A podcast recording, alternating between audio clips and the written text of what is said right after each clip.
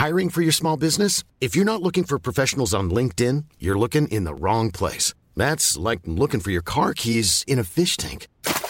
LinkedIn helps you hire professionals you can't find anywhere else, even those who aren't actively searching for a new job but might be open to the perfect role. In a given month, over 70% of LinkedIn users don't even visit other leading job sites. So start looking in the right place. With LinkedIn, you can hire professionals like a professional. Post your free job on linkedin.com slash people today.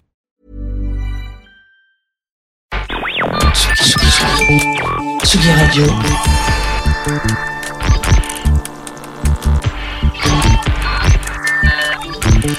Sur la route des festivals avec Antoine Dabrowski. On a quand même beaucoup de chance de pouvoir déambuler en écoutant, je sais pas moi par exemple, Agar Agar dans un endroit aussi beau que le parc de Champagne à Reims. La Magnifique Society investit depuis 2017 ce site classé et très apprécié des Rémois et des Rémoises et réussit la gageure de faire disparaître au maximum les barrières, les échafaudages et toute la technique d'un festival de grande envergure pour mettre en valeur la nature. Angèle, Aya Nakamura, ce soir Zao de Sagazan ou Louise Attaque, tous les artistes apprécient hein, le cadre et l'attention portée à leur bien-être et à celui du public. Cette année, le festival a pu renouer avec ses ambitions internationales euh, en allant chercher des groupes du Japon, du Congo, du Nigeria, du Canada ou des États-Unis. Et comme le rappelait dans la presse locale le maire Arnaud Robinet, la Magnifique Society, c'est la scène des artistes montants. Et c'est sans doute pour ça qu'on a autant de plaisir à revenir chaque année. Tsugi Radio à l'ombre des, des arbres du parc de Champagne avec Hugo Cardona aux manettes. Aujourd'hui, on vous emmène dans les quartiers défavorisés de Kinshasa avec Lova Lova. On va retrouver Jenny Bess qu'on a pu voir sur la Croisette cette année. On reçoit aussi celui qui nous a rendu accro à Hit Me Baby de Britney avec ses peluches roses et sa vision pop soul, Yann Verstraten. Mais un des highlights euh, de ce festival, c'était sans conteste le concert de Phoenix vendredi soir. Magnifique scénographie où, une fois n'est pas coutume, les Versaillais revendiquent leurs origines euh, des Yvelines puisqu'ils jouent euh, leur hit Entertainment devant la Galerie des Glaces. Phoenix au micro de Tsugi Radio juste après ce tout nouveau single qu'ils viennent de sortir avec Beck. Ça s'appelle Odyssey.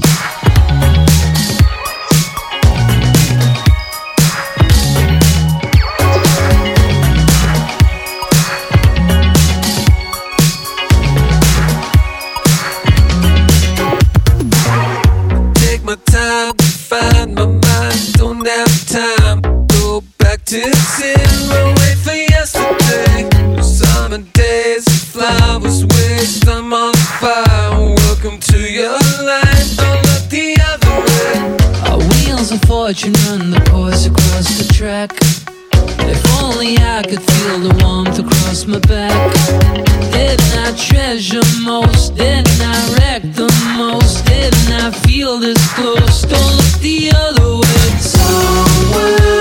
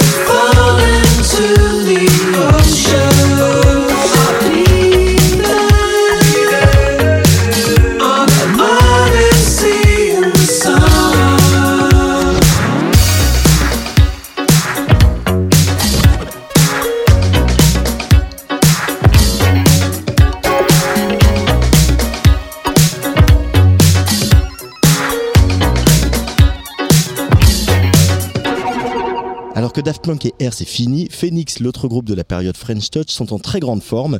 L'amitié qui unit Thomas Mars, Dec Darcy, Laurent Brankowitz et Christian Mazalet depuis l'enfance fait toujours des miracles, comme l'a prouvé leur septième album Alpha Zulu et le concert impeccable qu'ils ont donné vendredi à la Magnifique Society.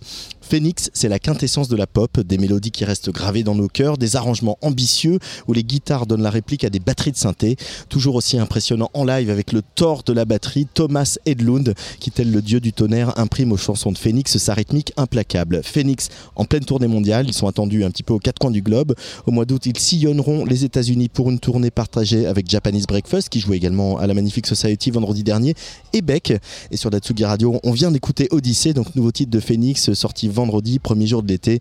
Et euh, voilà, je vous l'ai dit, vous aurez peut-être euh, reconnu la voix du Californien Beck se mêler à celle de Thomas Mars. Branco et Thomas de Phoenix en direct du parc de Champagne. Beck, on le connaît depuis longtemps.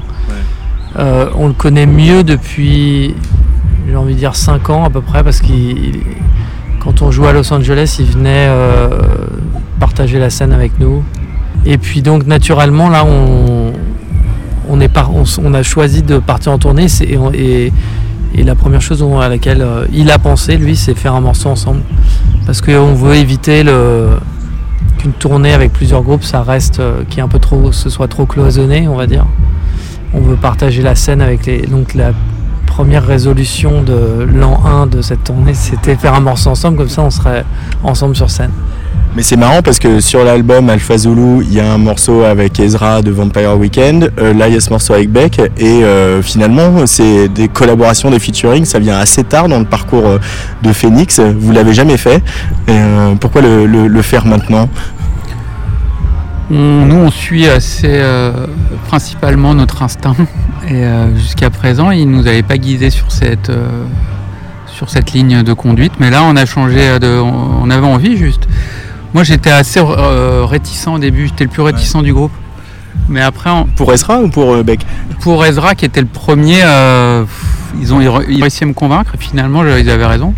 J'adore le, le morceau et je trouve que le, une autre voix, ça apporte quelque chose que j'aurais pas su, su- soupçonné. Et donc là, on a ouvert les portes de, nos, de, de la perception et on, est, là, on essaye des choses. C'est drôle. C'est plus drôle que de refaire toujours la même chose. Mais ça, Le projet est très différent parce qu'Ezra, il a accepté de se laisser euh, manipuler complètement. C'est-à-dire qu'il a, il, il chante des paroles que j'ai écrites. Je suis même pas sûr qu'il comprend le sens de ce que j'ai. Mais il est, euh, il est tellement, euh, je sais pas, il ça s'est tellement bien passé qu'il il voulait. euh, c'était presque un travail d'acteur lui. que- et puis on, il se laissait entièrement euh, manipuler. Avec Beck. C'est nous qui nous sommes fait. Non, pardon. Non, avec Beck, euh, le, ça a été, euh, on a écrit une chanson ensemble, ce qui est un truc qu'on n'a jamais fait euh, avec d'autres. Donc on sait pas, euh, euh, ce qui était encore plus une étape supplémentaire à franchir, et donc la curiosité était, euh, était aussi là parce que c'était pas la même chose que, que ce qu'on avait fait avec Ezra? Mais c'est vrai que votre longévité, euh, enfin voilà, ça fait partie de la légende de Phoenix. Vous vous êtes rencontrés euh, euh, il y a très longtemps. vous vous êtes pas séparés, alors que d'autres copains de la bande ne jouent plus ensemble aujourd'hui, les Daft et R notamment. Euh, et vous, vous êtes toujours ensemble et, avec cette formule de voilà ce, ce quatuor magique qui arrive à produire des choses formidables. Est-ce que finalement aussi l'éloignement du confinement où Thomas, toi, t'étais coincé à New York, etc. Est-ce que ça n'a pas aussi euh, euh, ouvert des choses et vous a entraîné sur de nouveaux chemins que vous auriez jamais osé expérimenter avant? C'est sûr que le confinement, de façon assez contre-intuitive, a nourri le feu. Parce que euh, quand, on, se- voyait, Thomas était un peu bloqué euh, de l'autre côté euh, de l'Atlantique. Et puis les frontières se fermaient, la vie était impossible. Et donc les quelques moments où on a pu se retrouver et travailler ensemble, forcément ils étaient, spéciaux. Donc c'était le contraire de la routine, le contraire de tout ce qui peut détruire un groupe. Là, on retrouvait euh, l'émotion euh, pri- primordiale de faire euh, inventer quelque chose ensemble et puis de sentir que ces petits moments, ils sont, précieux. Ça, a aidé à, entretenir la flamme. Et puis nous aussi, on, essaie toujours de vivre une nouvelle aventure. Chaque, chaque disque est une nouvelle aventure. Et là, on a fait ce disque-là dans, le, Louvre, dans le musée des arts, décoratifs. On, se débrouille toujours pour que ce soit un, peu- palpitant. Je crois que c'est aussi ça le secret, c'est de toujours euh, garder un peu de mystère, un peu de d'excitation, quoi. Mais il y a, c'est marrant parce qu'il y y a une espèce de truc chapeau de paille paillasson entre les deux derniers albums où le, voilà, Tiamo, l'Italie était là, la l'Italie est ailleurs puisqu'elle est un peu dans la pochette. Euh, Il y a ce goût de la continuation aussi euh, chez vous et puis ce, ce truc aussi de pas faire des albums dans un studio. Euh, voilà, on, on connaissait le studio mythique de, de, de, de R où tous les albums où ils ont fait tous leurs albums. Vous, vous avez besoin à chaque fois de vous expatrier, de monter un studio, de tirer des nouilles et des câbles et de monter les synthés dans des endroits qui sont pas prévus pour ça. Pourquoi vous avez besoin de cette euh, mise, enfin c'est pas forcément mise en danger, mais en tout cas une, euh, d'avoir besoin de mettre les mains dans le cambouis à ce point-là, alors que vous pourriez avoir le confort d'un studio euh, prêt à fonctionner. Ouais, on pourrait. on l'a fait un peu chez mes parents en fait. Mes parents, il y avait une cave dans laquelle on répétait quand on était adolescent. Et on a fini beaucoup d'albums, quatre albums dedans. Enfin, il y en a qui ont été faits entièrement là-bas, même presque. Donc ça, c'est aussi un- c'était une solution en général de. On n'avait pas assez de temps, on n'avait pas assez d'argent pour finir les albums en studio, donc on allait là-bas par euh, juste parce qu'on n'avait pas le choix. Mais euh, le- je sais pas, il y a un élan, un nouvel album, c'est un, c'est un nouvel élan. Nous, on a, le, on a la naïveté de se dire qu'un nouvel album, c'est on va sonner complètement différemment et qu'on va s'étonner les uns les autres et que les gens vont pas nous reconnaître. Ce qui est impossible, mais si on arrive un tout petit peu, euh, si on met tous nos efforts pour aller dans cette direction, moins il y aura il y a plus de chances euh, que de faire la même recette et de, et- et de se répéter. Et pour autant, il boucle un peu un cycle, Alpha Zulu. euh, enfin, on- tout le monde le dit, on retrouve des trucs de United sur Alpha Zulu, fugaces comme ça, mais il y a quand même des sensations qu'on n'avait pas eues depuis longtemps. Alpha Zulu, ça nous fait penser à United parce que dans sa construction, dans le choix des chansons, en fait, on a essayé d'éclater le spectre au maximum. Euh, c'est un des premiers albums où on a eu plus de musique que, les autres, donc on a dû faire des choix. En général, euh, les albums précédents, on avait 8-9 morceaux et puis il fallait trouver les derniers. Et, euh, donc là, on a choisi ceux qui avaient le moins de, choses en commun. on, a, choisi d'élargir le spectre au maximum. Ce qui était le cas sur. Pour revenir à Beck, c'est quelque chose que Beck faisait et qu'on faisait sur United parce qu'on avait la frustration de, de l'espèce de, de clivage qu'il y avait dans la musique où euh, on devait, euh, on pouvait pas aimer euh, un saxophone sur une boîte à rythme. je prends des exemples, je sais pas, on pouvait pas aimer euh, le blues, le funk et la, la country ou le punk. Chaque, c'était très clivé quoi. Comment vous diriez qu'il a évolué votre son euh, quand euh, vous, justement vous réécoutez United, vous, re- vous re- repartez en tournée, donc il faut rebosser les morceaux, vous repartez à l'os, etc. Euh, vous arrivez à avoir un, un recul, peut-être pas critique, mais en tout cas appréciatif sur la manière dont votre son a évolué au fil des ans? Le son vraiment, pour moi, chaque album a une, une identité forte. C'est lié au mixeur, c'est lié à ce qu'on avait envie d'exprimer. Mais je sais pas, par exemple, euh, quand j'écoute un album comme Alphabetical, pour moi, c'est l'apex de. On a tué la réverb un peu. Il y, a, tellement peu de réverb. Après, on a rencontré Philippe qui nous a fait réaimer la réverb. Après, euh, au niveau du songwriting, je, crois que c'est un peu plus cohérent. Il y a, moins de, de ruptures, j'ai envie de dire, mais c'est dur de, définir sa propre musique. C'est dangereux aussi, parce qu'après c'est trop, euh, c'est trop officiel. Nous, ce qu'on aime, c'est que la musique, elle soit assez euh, mystérieuse et impossible à.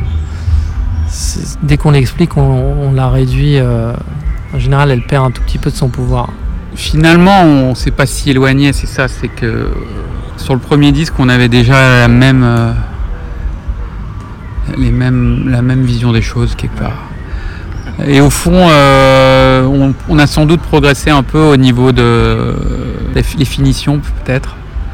Mais euh, l'émotion principale qui, est ce qui compte au fond et qui fait que un- quelqu'un qui a 16 ans peut faire le- le meilleur morceau de l'année, ce- cette chose-là, c'est pas vraiment quelque chose sur lequel on peut travailler. Et c'est euh, ça la, la beauté de la chose, c'est que just- justement, c'est à la portée de n'importe qui quelque part, et que l'émotion pure, c'est pas une émotion de, technique ou bien d'un savoir-faire, c'est autre chose. Et donc nous, notre, but, pourquoi on change de lieu, pourquoi on essaie de changer de méthode constamment, c'est pour essayer de toujours avoir ce même rapport à la fraîcheur de, la, petite émotion qui naît euh, au moment où tu t'y attends le moins. Thomas, sur les paroles, tu te reconnectes à, toi, au collège qui commence à, griffonner des mots pour euh, des musiques? Tu arrives à retrouver cette émotion un peu essentielle dont, vient de parler Laurent? Le fait d'être français, ça, a changé beaucoup, je pense, la façon dont on a accepté nos, nos défauts, un peu. Je crois qu'au début, on essaye d'émuler euh, l'inspiration, même que ce soit musicale ou c'est pas forcément les paroles, mais on essaye d'émuler les choses qui nous plaisent. Et puis après, on arrive à un, à un moment, on a le choix, et puis on voit aussi que le, le- les imperfections,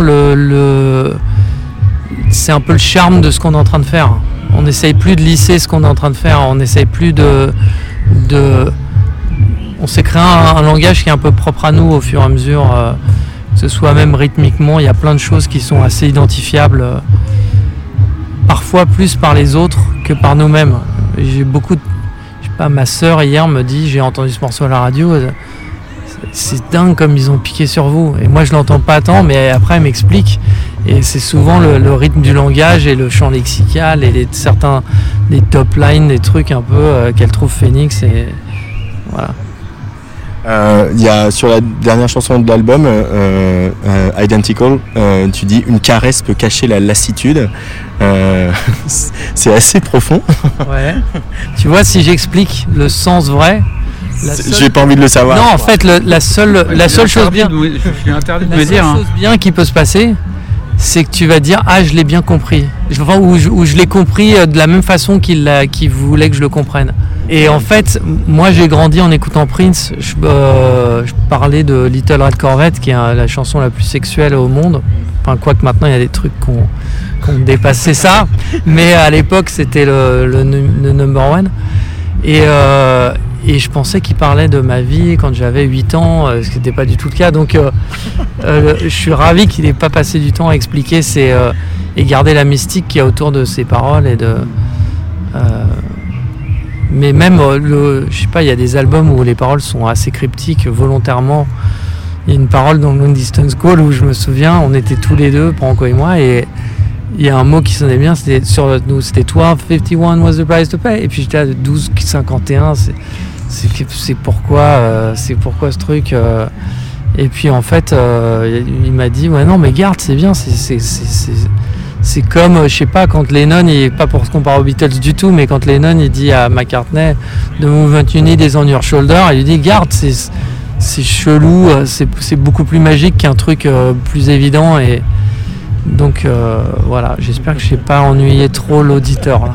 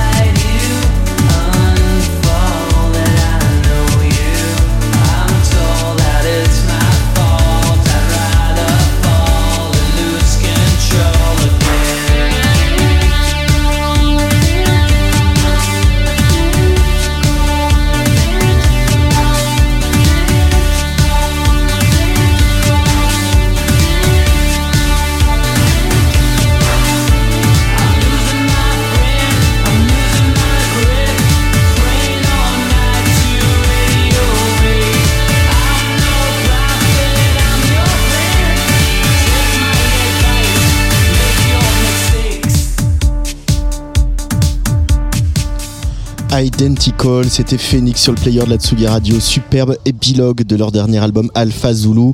Phoenix et Vampire Weekend sont devenus proches à force de se croiser dans les backstage de festivals, mais euh, ils racontent qu'ils se sont rapprochés au départ parce que les membres du groupe d'Ezra Koenig étaient les seuls avec des livres à la main dans les loges. Ils lisent tout ce qui leur passe sous les yeux, les Phoenix, par exemple Lucrèce, archéologie d'un classique européen. C'est un ouvrage de l'historien latiniste et helléniste Pierre Vesperini. Branco revient pour nous sur la passion de Phoenix pour l'Antiquité. Quand on est en studio, on rentre souvent dans des euh, fissures de l'histoire de, l'humanité bizarres. Et là, il y a eu un moment où, je sais pas pourquoi, je crois que c'est parti de Deck et Chris, ils étaient à fond sur la philosophie romaine, hein, les stoïciens. Et euh, un des spécialistes de l'histoire, c'est Pierre Vesperini. Il nous avait conseillé à Thomas et à, moi de lire son livre. Et donc pendant un moment, on lisait tous le même livre. Ce qui était drôle parce que ça arrive assez rarement. On avait tous le même livre qu'on lisait. Et le truc fou, c'est que j'avais ce livre et j'étais à Rome à l'aéroport et soudain, je reconnais Pierre Vesperini dans dans, l'aéroport. Je le rencontre par hasard alors que franchement, euh, la coïncidence était folle. Donc je suis allé le voir et j'ai fait le fanboy, il m'a signé le truc. Et puis euh, il m'a filé son email et depuis, on est devenu correspondant ou je sais pas quoi. On a une amitié euh, épistolaire parce qu'on s'est jamais revu depuis. Moi, j'ai une autre histoire qui est. Je lisais un, livre qui s'appelle Quattrocento, euh, qui est un vénéré au, qui a gagné le Pulitzer euh, aux États-Unis. Et tout le monde, euh, je, connaissais d'autres personnes qui le lisaient, et tout, on était tous en transe. On dit c'est génial ce bouquin, tout ça. Vesperini, il arrive, il dit non, tout est faux, c'est de la merde, nul, zéro. Et là, c'est Pierre Vesperini, il, de- il devient l'alternative, il devient le, le, le sauveur, le, le, qui est quelque chose qui nous tient vachement à cœur parce que nous, ça fait longtemps qu'on fait de la musique et on voit les gens qui font les erreurs de jugement, les trucs qui sont à côté, on voit les. Comme on fait de la musique, on voit ceux qui sont un peu tocards et ceux qui sont les vrais. Et souvent, euh, il y a, dans historiquement, il y a, il y a des. Il y, a des, y a des fautes de. On va dire, il y en, y en a qui se perdent un peu en, cours de, de, chemin. Et donc Pierre Vesperini, il arrive, c'est l'alternative d'un seul coup. Il, il me dit que ce que j'ai aimé, en fait, je l'ai aimé pour les mauvaises raisons ou je truc. Et donc, j'arrive dans le studio, les débats, enfin, c'était un truc où d'un seul coup, les débats sont. Je sais pas, on peut, on peut passer des heures à parler de, de détails en studio et de trucs. Et euh, depuis, on, chaque bouquin, on les a lus en même temps, je crois. C'est c'est aussi ces anecdotes du musée des arts décoratifs pendant euh, cette interminable fermeture de, de- des lieux de culture dont les musées, où en fait il y avait quand même les, euh, les, les conservateurs et les euh, personnes qui travaillent avec les œuvres, euh, qui avaient un côté aussi très obsessionnel, vous l'avez raconté pas mal, qui venaient euh, voilà, restaurer, chercher la couleur parfaite pour restaurer tel tableau, etc. Euh, tout ce matériau-là, c'est des choses qui vous inspirent, euh, voilà, euh, l'histoire, le, le- fait d'aller chercher dans les détails, de remettre en question des, des, euh, des visions comme le fait euh, Vesperini En, bah, en vieillissant, je sais pas quel âge t'as toi. quel- 45. Tu commences à être dans- sur la pente descendante. Merci, je suis, con- je suis content d'être venu. Bah, euh, écoute, c'est pas, ça, ça va bien se passer, t'inquiète. Non, en vieillissant, euh, on- un des privilèges de l'âge, c'est de bien s'entourer. Et de, on peut rejeter un peu le- le- nos contemporains et choisir. Paf, je prends euh, un auteur du 19e, un peintre du 16e, et puis ça devient une sorte de famille qu'on emporte constamment avec soi. Et puis en vieillissant, la famille s'agrandit. Et puis il y a des, euh, il y a des Grecs, des Chinois, des Japonais. Enfin bref, euh, c'est ça qui est beau aussi. Quelques oiseaux. Quelques oiseaux. Euh, et donc ouais, euh, c'est- ça qui est beau, c'est que c'est c'est d'être de, de mieux en mieux accompagné. Merci Phoenix, Euh, merci Thomas et Branco. Merci à toi. Phoenix sur euh, la Tsugi Radio, Phoenix qui est en tournée tout l'été en France euh, au mois de juillet et puis euh, au mois d'août ce sera donc aux États-Unis et toujours autant de plaisir à écouter cet album Alpha Zulu. Voilà, on a mis les couvertures de survie sur les ordinateurs parce qu'il fait quand même très très chaud. Retour direct sur notre petit plateau de la Magnifique Society. Tsugi, Tsugi, Tsugi Radio.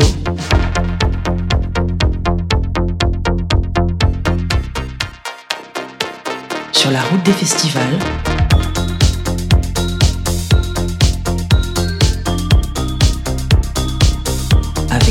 Dabrowski. Et on va retrouver tout à l'heure euh, le flamand Yann Verstraten, aussi Lova Lova. Euh, mais en face de moi, c'est la première invitée du, de ce direct, c'est Jenny Beth. Salut. Salut. Comment ça va Ben, ça va très très bien, il fait très chaud. Il fait, Mais- il fait mais très chaud, ouais. ouais.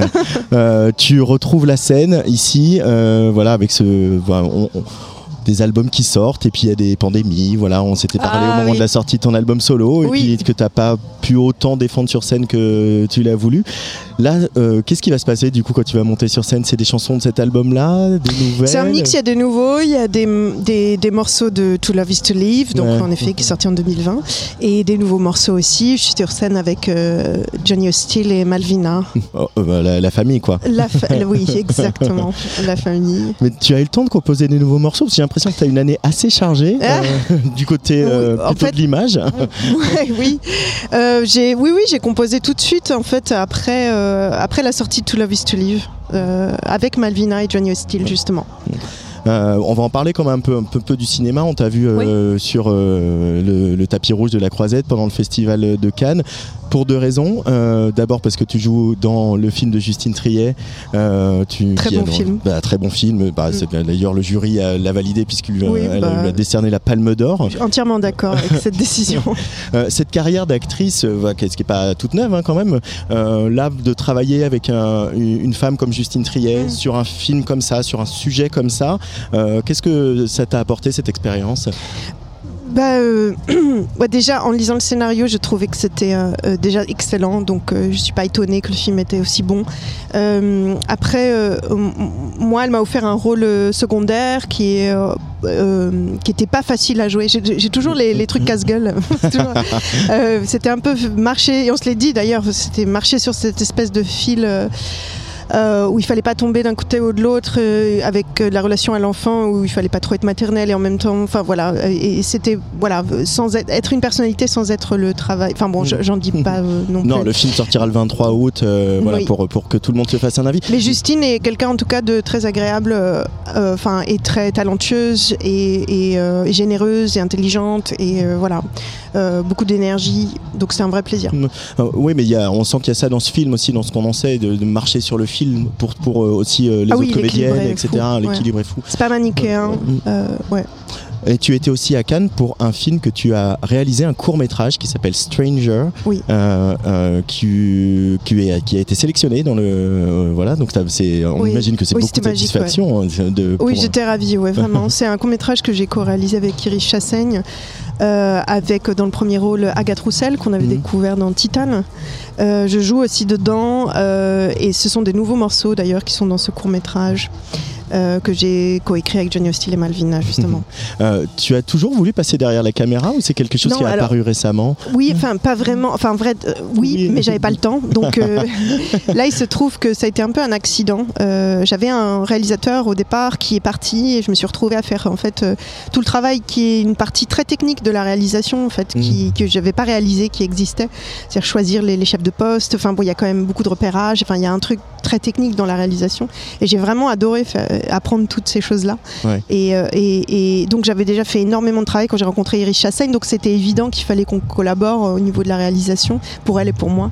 Et ça s'est bien trouvé, c'est bien passé. Qu'est-ce que tu as justement, bah, alors, toute, ce- toute cette dimension technique, euh, mais aussi euh, réaliser, c'est quelque chose de très artistique, c'est justement un, un endroit pile entre les deux. Euh, Qu'est-ce que euh, tu as découvert et apprécié de, de ce métier de En fait, j'ai réalisatrice? beaucoup appris pour le jeu d'actrice. J'ai réalisé à quel point en fait les réalisateurs ou réalisatrices sont pas forcément tout le temps pour répondre à mes petites questions et mes petites angoisses d'actrice. et en fait, c'est c'est tellement intense, tellement compliqué. Ça m'a permis de comprendre l'envers du décor et je pense que j'ai même mieux joué, moi j'ai trouvé, euh, dans, en comprenant l'autre côté, en comprenant en fait le timing, le, le, le- l'argent en jeu, enfin est, ces aspects-là, moi ça m'aide en fait. Alors je pense qu'il y a des gens que ça angoisserait total pour jouer, alors que moi je trouve que ça me met dans les rails direct et je loupe pas une seule prise parce que je sais que tout est compté quoi.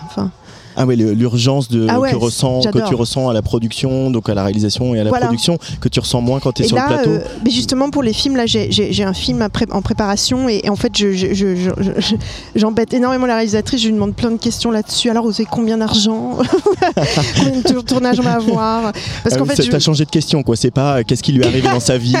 non, il y a ça aussi évidemment. Mais je, sais que je vais avoir envie de la suivre un peu dans ses, dans ses, dans ses soucis, quoi. Enfin, parce Ouais. que faire un film, c'est une bataille. Donc, euh, j'aime bien me sentir en, en, en train de, de- de sauver quelque chose, quoi. J'aime bien cette énergie. euh, et du coup, tu dis faire un film, c'est une bataille. Est-ce que faire un album, faire de la musique, c'est une bataille Oui, ou, oui. Aussi? Mais faire, fa- faire de la musique, c'est pas une bataille dans le sens où, où, où- où c'est quelque chose que j'adore faire et, et Ouais. quand je le fais avec des gens que j'aime, c'est très, c'est pas facile évidemment, mais c'est beaucoup de travail, mais c'est agréable et c'est une vraie joie. Enfin, quand je travaille avec Johnny aussi et Malvina, on rigole tellement. Enfin, c'est après ce qui est une bataille, c'est tout ce qui est de l'indus- l'ordre de l'industrie, l'ordre de, de, voilà, de pouvoir euh, euh, faire une place dans ce milieu. On est quand même nombreux et puis y a mais moi, ma so- solution à tout ça, c'est le collectif. C'est-à-dire que j'ai un label qui s'appelle Pop Noir et, et dans lequel Malvina euh, va sortir de la musique. On a, euh, on, voilà, on travaille avec d'autres artistes. On, on fait euh, et là, on fait des DJ sets Pop Noir avec Erex, avec Johnny Hostile, avec Malvina. On- et moi, pour moi, c'est la réponse un peu à une époque où on nous voit un peu trop de l'individualisme. Et je trouve que la réponse, c'est le collectif, c'est le, le- la famille et de faire ça entre nous en fait. Et, et à ce moment-là, on est fort et on- le- le- tout ce qui peut se passer autour n'a plus vraiment d'importance. Euh, et là, remonter sur scène ce soir, euh, enfin remonter, c'est pas comme si c'était arrêté complètement, mais Maintenant, j'ai joué au Stade de France hier soir, donc forcément, euh, voilà, au Stade de France. oui, avec Dépêche Mode. Tu as fait la première partie de Dépêche Mode. Oui, je le fais jusqu'à mi-juillet. Je suis avec eux euh, jusqu'à mi-juillet. Alors là, là, le journaliste pris en défaut de Ouais, préparation d'interview, on n'y avait pas, pas eu la note. j'ai pas eu la note. Il n'avait pas eu le mémo. Euh, et du coup, comment ça se passe euh, Ah, euh, super. C'était ton premier Stade de France Ouais, c'était mon, premier stade de France. Et en fait, euh, c'est super. Moi, en fait, tant que la salle est pleine, euh, que ce soit un club ou un 60 000 personnes comme c'était hier soir, euh, ça me va. Voilà. Euh, mais de de- d'arriver devant 60 000 personnes, on se- au moment de monter sur scène, on se dit quand même un truc. Là, j'arrive avec mes chansons et Bah, j'ai versé ma petite larme. J'avoue, Ouais. quand je suis arrivée derrière Ouais. la scène, j'ai vu le monde qui était là, j'étais un peu émue. Hmm. Parce que c'est comme un truc très un rapide euh, scan de toute ta vie, quoi. Ouais. De dire, Ah bah, je- bah oui, enfin, comment j'ai fait pour m'en- en arriver là, quoi. voilà, et c'est génial. En plus, c'est une tournée particulière de Dépêche Mode parce que c'est la première sans Andy. Euh, Ouais. bon, J'imagine que vous passez pas votre temps à vous taper des à, taper à discuter parce qu'ils ont un taf à faire, toi aussi, etc. Mais oui, euh, mais ils sont adorables. C'est une tournée euh, un peu particulière pour eux aussi. euh, ils- Bah, J'imagine. Après, je peux pas répondre à leur place. bah, non. Mais, euh, Mais du coup, est-ce qu'il y a une ambiance, est-ce que ça se ressent dans l'ambiance de l'équipe je les ai trouvés de- très très gentils. Martine est venue nous parler. Dave m'a fait un énorme hug. Euh, ils sont, ils sont, bah, c'est des gens euh, hyper connectés à ce qu'ils font. Ils ont regardé mon court métrage, ils ont fait des retours. Ouais. Ils ont été, enfin, ils sont connectés à l'art en fait. Et ça, c'est essentiel. Ça a été important pour toi dans ta, ton univers musical, euh, Dépêche Mode? Oui, bien sûr. Oui, oui, bien sûr. Mais surtout, enfin, oui, oui. euh, bah, déjà, euh, musicalement, c'est, enfin, c'est, c'est du génie. Après, mélodiquement aussi, et toute l'image avec Anton, Anton Corbijn. Et, Enfin, Mm. moi, je trouve qu'il y avait un, un- un vrai coup de génie sur beaucoup d'aspects, bien sûr. Et Dave Gahan, c'est une leçon de, de scène euh, chaque soir, quoi. Chaque soir, ouais. Ouais, je suis De- vraiment fan De de- chanteur aussi, quoi. Bah, j'adore ses moves. Je trouve qu'il est très fort, quoi. Ouais. Euh, et puis il y a cet endroit aussi que tu, que tu fréquentes hein, sur ton projet solo aussi qui est euh, à plein de points d'équilibre entre le rock, la pop, euh, Oui. les musiques électroniques, etc. Ouais, ça ils trouve sont là, l'ont ils l'ont un peu ils l'ont un peu mis en place ça aussi. Oui, c'est trouve, ça. Mode. Oui, oui, tout à fait, tout à fait. Il y a, il y a des mélanges et je pense que c'est pour ça que ça fit bien avec eux. Je trouve qu'il y a. D'ailleurs, j'essaie d'axer un petit peu le, le set de manière plus électro, enfin, de, de, de- de- voilà, pour, pour, pour satisfaire, pour, voilà, pour être, toujours faire un peu attention au contexte dans lequel on joue. Donc, Oui. voilà. Mais tu es hyper active, Jenny Beth. euh. Mais tout le monde me dit ça. Alors c'est drôle parce que tout le monde me dit ça et en fait, moi la seule chose que je réponds à ça, c'est je, je fais rien toute seule en fait. C'est pas, enfin, je, je suis pas euh, Alexandre Astier euh, qui, va, monter son film, faire la musique et tout réaliser, tout écrire. Non, j'aime bien collaborer et ça me permet aussi de, de toucher un peu à plusieurs choses. J'aime bien faire des choses que je ne sais pas encore faire. Voilà. Euh, mais c'est- bien qu'on m'apprenne des choses. C'est un peu la motivation de l'artiste aussi, c'est d'être toujours en mouvement, d'être toujours euh, en train de, de- de penser à, la, à, la- à ce qui se passe après, quoi. Ouais, et puis bon, moi, moi, j'avais toujours une. euh, Quand j'étais dans Savages, euh, euh, mon groupe de punk féminin anglo-saxon, pendant 6 ans, je crois, 6-7 ans, euh, j'avais toujours cette idée que après j'aimerais bien avoir une phase de ma vie artistique, un peu à la Henry Rollins, je sais pas si tu vois. euh, qui- Alors moi je vois, Voilà. que fait de- quelques Bah, notes de bas de page pour les auditeurs Henry Rollins qui vient de Washington DC, qui était euh, de la scène punk de Washington, qui était chanteur de Black Flag, et ensuite qui a fait le Henry Rollins Band, et qui a été ensuite présentateur d'une émission de télé, qui faisait de la radio, des podcasts, qui est toujours en train de vendre sa famille en fait, et de. De leur parler, de, de- promouvoir sa communauté. Et il a fait aussi du stand-up comédie, etc. Et moi j'aime bien cette idée de l'artiste à multicasquette. Je trouve qu'aujourd'hui c'est beaucoup plus accepté qu'avant. Et, euh, et tant mieux. Et d'ailleurs, les rappeurs l'ont compris depuis très longtemps, en fait, qu'on peut faire euh, sortir un album, faire une marque de fringues, euh, euh, voilà, et, et, et, et, et, pa- et parler de sa communauté, quoi.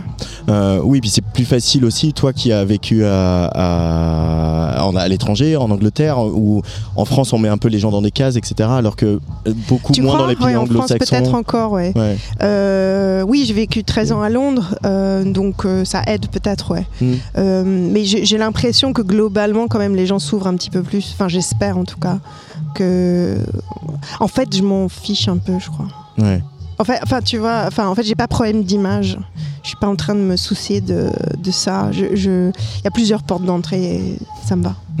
Ouais, puis quand tu mêles, comme c'est le cas dans ton court métrage, finalement la musique, la composition, l'écriture, euh, Ouais. euh, le cinéma, euh, le jeu d'actrice, etc. C'est euh, euh, quelque chose d'imagine hyper enrichissant aussi de se dire euh, tout ce que je fais, Ouais. tout ce que je fais contribue à créer des œuvres et euh, puis je vais en créer d'autres comme peut-être un prochain album. Oui, oui, bah, il y a un- bien sûr, avec ce court métrage, il y a un album en, en, en, en- en devenir, En arrivage, je dont, comment on dit. dont le court métrage est, est un peu euh, Bah, la, la- la- la base. Moi, je trouve que le court métrage, c'est la meilleure euh, porte d'entrée pour l'album. Ouais. Ouais. Ouais. Et le court métrage, on va pouvoir- c'est toujours un peu difficile de voir les courts métrages. Oui. Bah, là, on va pouvoir est- le voir dans quelques festivals. euh, Bah là, il a été à Cannes, donc on attend les réponses d'autres festivals. Je pense qu'il va faire un petit tour des festoches, et puis Ouais. après, on va, on va trouver une distribution, puis on va, on va le proposer. Ouais.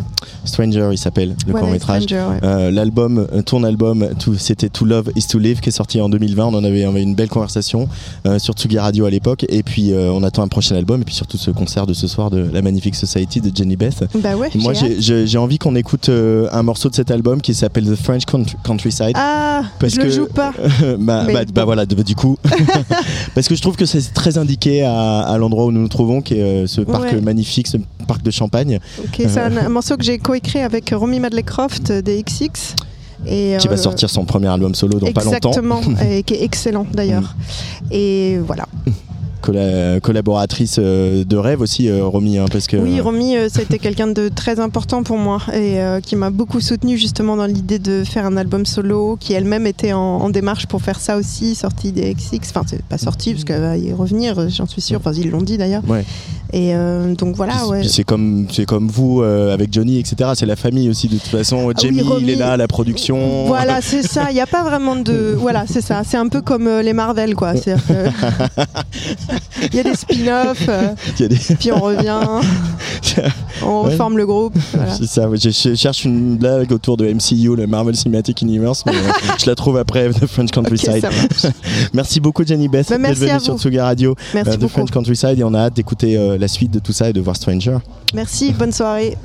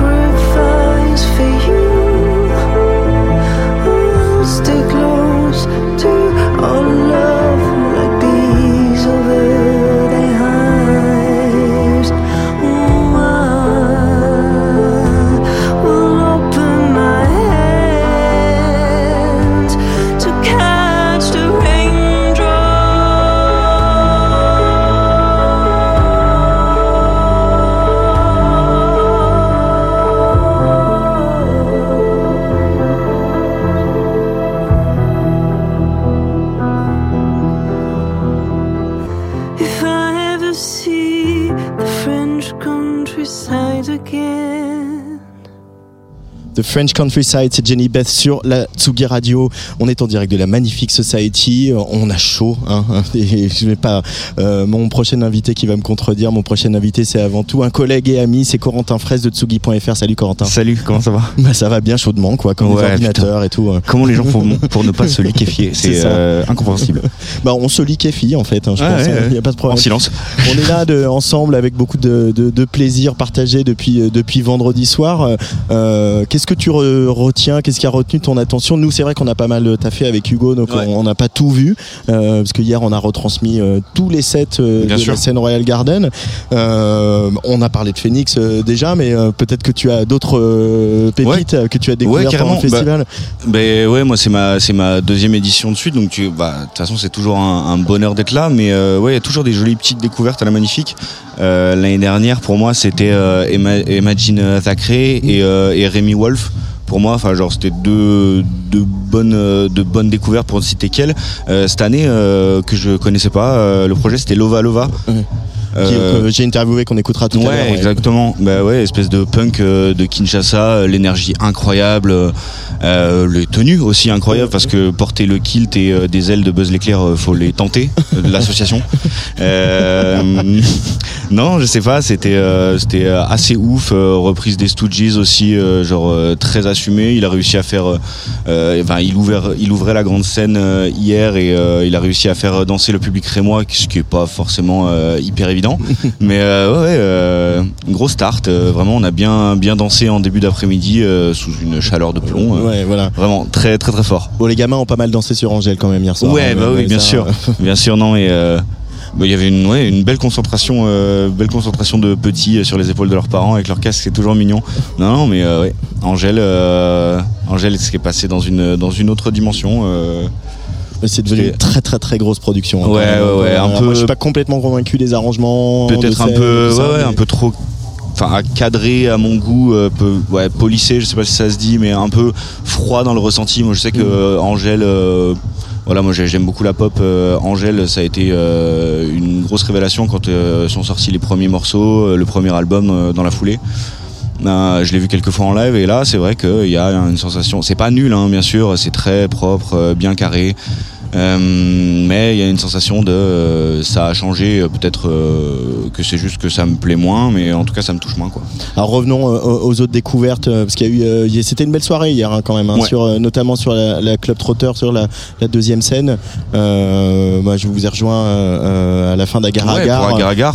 belle, qui ont qui étaient en résidence à la cartonnerie à Reims hein, Absolument. aussi, et, et- et, par rapport à, ce qu'ils étaient il y a quelques années, Ouais. l'évolution, la maîtrise maintenant, le manière Exactement. chantent, etc. Euh, beau, beau concert. hein. Ouais, ouais, ça tient la scène, puis même euh, leur scéno derrière, enfin le euh, l'espèce de d'immense rocher avec des yeux euh, très dérangeants d'ailleurs. Ouais. Mais ça fonctionne, ça fonctionne hyper bien. On avait vu ce live pour leur release, c'était au Fort d'Aubervilliers il y a quelques mois. Vraiment très fort. Enfin, en plus ça monte, ça monte en puissance et en vitesse au fil du, au fil du concert.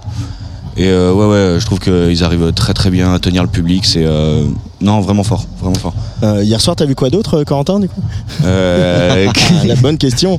il y avait que- il y avait 79ers, il y avait Earth Gang qui jouait aussi dans les dans les, les- les- on va en parler avec tout à l'heure avec Christian Alex et Cédric Cheminot de l'artistique du festival qui Qu'est-ce qu'on a vu? Oui, oui, pardon, j'ai eu un, un gros trou, mais c'est vrai qu'on est passé, on a passé pas mal de temps au Royal Garden et bah, on a fini. Euh, on- ouais, on a vu, on a vu une bonne grosse partie du live de Rema qui était assez cool aussi. Ouais. Euh, vraiment, euh, non, il a réussi à tenir, à tenir les gens. J'aime bien le concept de commencer ses concerts par des sons des autres pour, pour chauffer à blanc le public. Euh, de commencer avec du Burna Boy, du Drake, etc. Même sans être sur scène, c'était assez déroutant, je pense, pour une bonne partie du public. Ouais. Mais quand il est arrivé, ça a tenu le show. Enfin, ça a tenu ses promesses. Donc, franchement, c'est cool. Bon, une bonne édition, on peut dire hein, quand ouais, même. hein. franchement, euh, franchement, très bonne édition. Ouais. Qu'est-ce que tu attends ce soir, euh, Zao, comme tout le monde ouais, Zao comme tout le monde. Je vais aller voir, euh, je vais aller voir euh, Verstraten, je vais aller voir euh, comment ça s'appelle euh, Sofiane Pamar, bien sûr, parce que bon, hum, voilà, j'ai très envie de piano et ça tombe bien. Sofiane Pamar, euh, voilà, Christian l'a dit tout à l'heure à la conférence de presse, qui a un dispositif un peu spécial qui Ok. vient avec un batteur en plus Incroyable. du piano. Donc euh, voilà, on lira tout ça sur Tsugi.fr. Absolument, un demain report d'ici demain, ouais, demain ça sera là. Merci Corentin. Bah, merci beaucoup. On va revenir vite fait sur la soirée d'hier parce que euh, après euh, le set de notre résident La Muerte, on a découvert un duo japonais euh, quelque part. Entre techno, house, euh, dance et rap, euh, puisque Mhm. donc euh, il y avait un, un DJ et un, et un MC.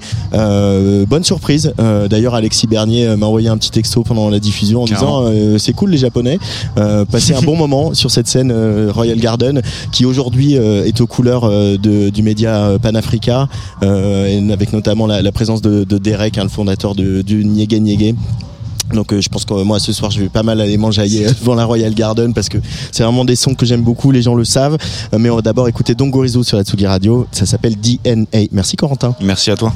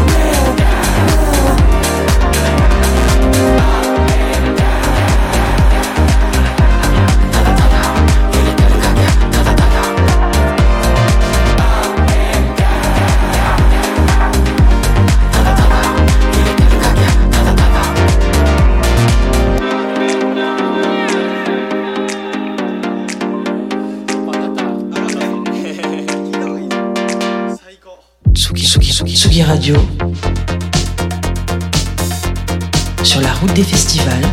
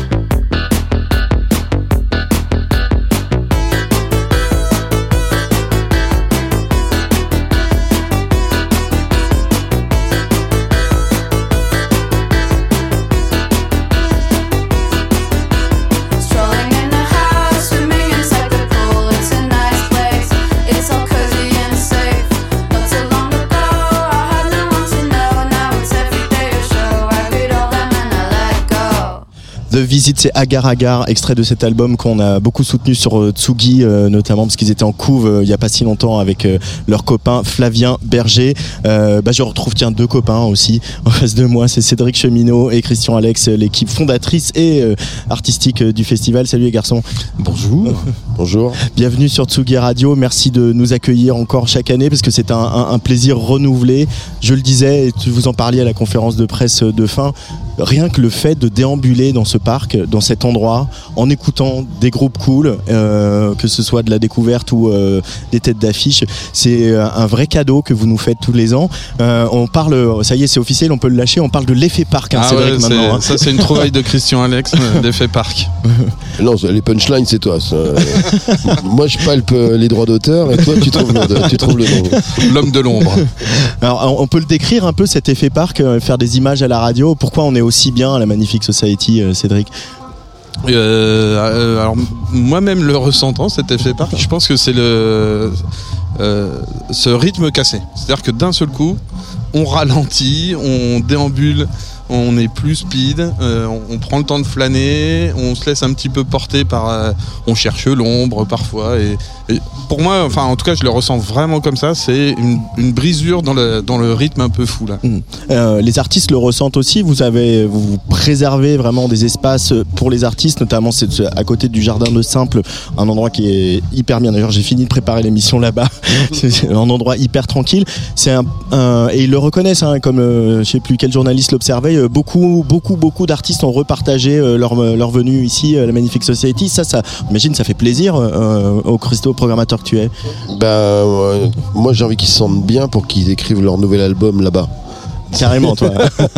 Je veux que le contexte du Jardin des Simples leur permette une inspiration euh, optimum et qu'ils arrivent à nous sortir euh, un album tout de suite en sortant de la Magnifique Society. Ce serait bien, ça. Hein mais, non, mais il faut être conscient aussi du rythme de, de- des artistes. Euh, les tourbus, les, tournées d'été, c'est quand même un truc qui est hyper harassant, où il y a très très peu de pauses. Donc euh, quand tu peux proposer, ne serait-ce que sur 4 heures d'affilée, euh, un écrin de verdure, une pause, une respiration, de la tranquillité, bah, c'est toujours quand même beaucoup plus agréable. Déjà, ça met l'artiste dans un contexte euh, plus favorable pour faire un concert euh, où il va donner le maximum. Ça permet aussi que pour la suite, quand il va partir sur la tournée, on le renvoie vers les copains festivals dans un très bon état. Et puis, euh, ça participe à la particularité de, de- de- de ce qu'on a envie d'avoir aussi ici. Quoi. Euh, cette année, le festival a renoué avec euh, voilà, ses ambitions internationales. Alors, je dis renoué, elles n'ont jamais été interrompues, mais disons que cette année, c'était facile de le faire. Euh, et qu'est-ce que vous retenez? Tu tu parlais de 79ers, euh, Cédric, hein, qui a été un, un temps fort hein, de la soirée d'hier. Ouais, en fait, moi, c'est euh, en, justement en profitant vraiment de la soirée, euh, la soirée d'hier, je faisais une remarque à Vivien avec qui on travaille sur la programmation, où ben, je me suis dit, mais d'un seul coup, ça y est, c'est logique. Euh, Mhm. Voir euh, Lova Lova euh, de Kinshasa reprendre Iggy Pop, enchaîner avec les 79ers Gang, un marching band euh, de Nouvelle-Orléans, c'est les mêmes rythmes, enchaîner ensuite avec Earth Gang, nouvelle, un peu, voilà, le, le hip-hop. peut-être un peu boom bap mais, mais remis au goût du jour. Enfin, ça, ça semblait complètement logique que ça s'enchaîne comme ça, qu'on en profite comme ça. Il y avait comme une montée en puissance et on finit avec, avec Rema, euh, euh, cette nouvelle star euh, de la, de la pop africaine. Enfin, oui, c'est, tout était logique. Euh, c'est quand on imagine une programmation, euh, quand on tricote un truc, on sait qu'il y a plein de contraintes, de voilà techniques, euh, d'arrivée, de machin. On fait pas que ce qu'on veut, mais quand on voit que ça fonctionne comme ça, qu'il y a cet effet euh, chapeau de paille paillasson que vient d'écrire Cédric, euh, ça fait plaisir aussi, euh, Christian, de se dire que ouais, ça a marché. Le pari qu'on a fait a marché, quoi. Ouais, quand on le vit en vrai. Après, euh, même en, en- en amont, quand on le construit, euh, si tu prends l'exemple du dimanche, par exemple, euh, Zao Zagazan et, euh, et Bertrand Belin, on les a rajoutés quasiment au moment où on a bouclé la programmation. Parce que euh, il nous semblait qu'il manquait le lien de, de- de- de- de- qui passait de, pas- de Sofiane Pamar à Louise Attaque pour pas trop être variété non plus. Mais quand je dis variété, c'est pas méchamment, c'est que c'est que et. Sofiane Pamar sont des artistes qui sont, qui sont euh, on va dire, mainstream, très connus aujourd'hui. Mm. Et euh, Zawoud Zagazan et Belin sont des artistes un peu plus alternatifs, encore euh, sur euh, un départ. On souhaite euh, beaucoup à Zawoud Zagazan. Bertrand Belin, on aimerait que ça soit encore plus fort. Mm. Mais euh, voilà, c'est, c'est- ça permet de faire des liens, en fait, pour avoir un équilibre, de pas trop euh, être dans le trop connu et de- d'aller vers celui qui va faire la bonne liaison aussi. Euh, Aujourd'hui, le, le festival, il, entre dans une nouvelle phase, tu dirais, Cédric, de, je sais pas, plus mature, plus, euh, plus assise, plus aussi intégrée et acceptée par les Rémois et les Rémois et compris. Ouais, je- euh, tout à l'heure à la conférence de presse, euh, je pense que je suis passé pour un baba cool, euh, ce que je déteste, euh, quand j'ai parlé d'harmonie. Mais c'est vraiment comme ça que je l'ai ressenti cette, euh, cette sixième édition. Euh, un rythme posé, calmé, une, une relation entre le parc et le festival euh, qui se trouve. Il n'y a, y a plus d'affrontement finalement. Et puis euh, le public aussi qui, euh, voilà, qui commence à comprendre euh, ce qu'on veut faire, qui commence à comprendre euh, comment on vit un festival au parc de Champagne. Donc euh, oui, c'est une, une forme un peu d'apaisement, effectivement. Euh, je vois, j'ai lu euh, le maire Arnaud Robinet qui disait euh, nous ce- notre festival c'est le festival des artistes montants. Euh, on sait que des fois les politiques comprennent pas quand on met l'accent sur l'émergence, sur la découverte, etc. Là de se voir aussi reconnu par euh, par le maire, il, il a compris le projet quoi. Ça- C'est ça que ça veut dire aussi. Bah, on va pas faire sa campagne euh, politique, mais, mais il est d'une Non, mais génération. par contre on fait la vôtre. mais euh, oui, mais alors, il- moi, c'est avant, euh, quand je suis arrivé dans le boulot, euh, il y a 20, 20 quelques années, quoi. euh, les politiques, ils étaient euh, 20 ans, 30 ans plus vieux que moi. Et là, maintenant, les, maires, le maire de Reims, Arnaud Robinet, bah, il a euh, beaucoup, il est beaucoup plus jeune que moi. Et, du coup, on se retrouve face à des politiques qui connaissent la musique vers laquelle en fait euh, on est allé, qu'on a vécu et donc du coup ils sont vraiment en phase et ça c'est beaucoup plus facile pour nous dans la manière d'amener les, les projets de festival parce que euh, voilà, on, a, des gars qui, euh, connaissent ce qu'est euh, les, musiques électroniques, euh, qui connaissent ce qu'est le rap, qui connaissent tous ces mouvements de musique, et puis ils sont pas à nous sortir en musique des références qui datent de, de 60 ou de 58. Donc on a, on a, on a, on a, ça c'est plutôt intéressant parce que c'est bien aujourd'hui que les politiques publiques poussent aussi les musiques avec une, avec une connaissance en tout cas. Ouais, et puis, euh, bah, pour compléter un petit peu rapidement, et euh, ce qui est vrai, c'est que Arnaud Robinet a été aussi président de la cartonnerie, le premier président de la cartonnerie, qui est la salle euh, musique actuelle qui, euh, qui, qui a développé et créé ce, ce festival. Et du coup, ce travail de fond, bah, finalement, euh, ça y est, c'est ancré, c'est compris. Et ça, ça, ça aide beaucoup. ouais. Euh, cartonnerie qui est euh, dirigée depuis le mois de décembre par euh, notre cher Lucas Vionnet qui Tout est à juste à côté de moi. Euh, évidemment, ce festival l'année prochaine, on, on se projette aussi à un moment où on va être à un, un mois des, des Jeux Olympiques. Est-ce que Enfin, vous annoncerez les choses que vous aurez annoncées en temps utile, mais est-ce que du coup, on, c'est une année qui est plus compliquée, plus challenging pour, pour vous en termes de production? Euh, oui, on, on sait que euh, va falloir faire des arrangements, trouver des arrangements avec euh, cette méga euh, organisation internationale. Les discussions ont démarré bon train. Nous, en tout cas, ce qui est sûr, c'est que la Magnifique Society, elle ne peut pas être déconnectée de ce parc. Donc, il va falloir qu'on trouve des solutions. Donc, on, on y œuvre déjà depuis depuis quelques quelques mois, je dirais. Quand on se projette justement sur, sur l'édition prochaine, on, on voit les publics évoluer aussi. En, euh, bon, on va s'arrêter sur Royal Garden, hein, euh, cette euh, celle- scène que vous avez imaginée l'année dernière. Donc je le rappelle, on est en direct toute la journée hier. C'est un club à 360 à ciel ouvert. Vendredi soir, il y avait Yuxek. Hier, voilà, il y avait notre résident La Muerte, mais aussi Rome notamment qui a fini qui a fini la nuit. Et puis les et puis les collectifs rémois. Est-ce que c'est plus facile aujourd'hui d'imaginer ce passage du, du rock au jazz, à la techno, etc., que quand tu as commencé dans le métier, Christian? Bah déjà, t'afficher afficher ton âge. Les, les- les 65 ans. Non, je déconne. les, les musiques électroniques, euh, il y a 15-20 ans, quand tu faisais dans un festival des musiques électroniques, tu, tu pouvais pas avoir un système de son comme tu as aujourd'hui, un système de son euh, avec euh, les CERS qu'on a, qu'on a mis en place, avec tous. Enfin, il y a, enfin, pour ceux qui viendront, en tout cas, à la Magnifique Society, ils verront qu'il y a plusieurs CERS, en tout cas, qui sont mis sur un dance floor, que Ouais. sur ce dance floor, il y a une série de, de clusters, de, de systèmes de son qui sont au-dessus. Et donc, quand on est à l'intérieur, on est vraiment avec cet effet club, en fait, avec Ouais. une, une compression de son. Il y, a- il y a aussi la technologie qui vous a permis ça, c'est ça, ce que tu es en train de dire. ouais. Ouais, et que en fait, il y a, y a 20 ans, 15 ans, dans un festival de rock, on te mettait un son de façade, on le réglait rock, et puis vas-y, tu te débrouilles quoi quand tu fais des musiques électroniques. Là, aujourd'hui, on arrive à mettre les gens, à les spatialiser dans le son dans les musiques électroniques, les mettre sur du jazz avec un tronc, un son beaucoup plus, euh, euh, avec un grain plus plus adapté. Voilà, c'est ça aussi, c'est qu'on arrive aujourd'hui à avoir des scènes où le système de son, la manière où les techniciens comprennent aussi que accueillir des, des, des DJ, c'est pas pareil qu'accueillir un groupe de métal ou un groupe de hip-hop. Donc on a, on a, ça, ça nous permet quand même une palette de travail qui est, qui est juste euh, idéale aujourd'hui.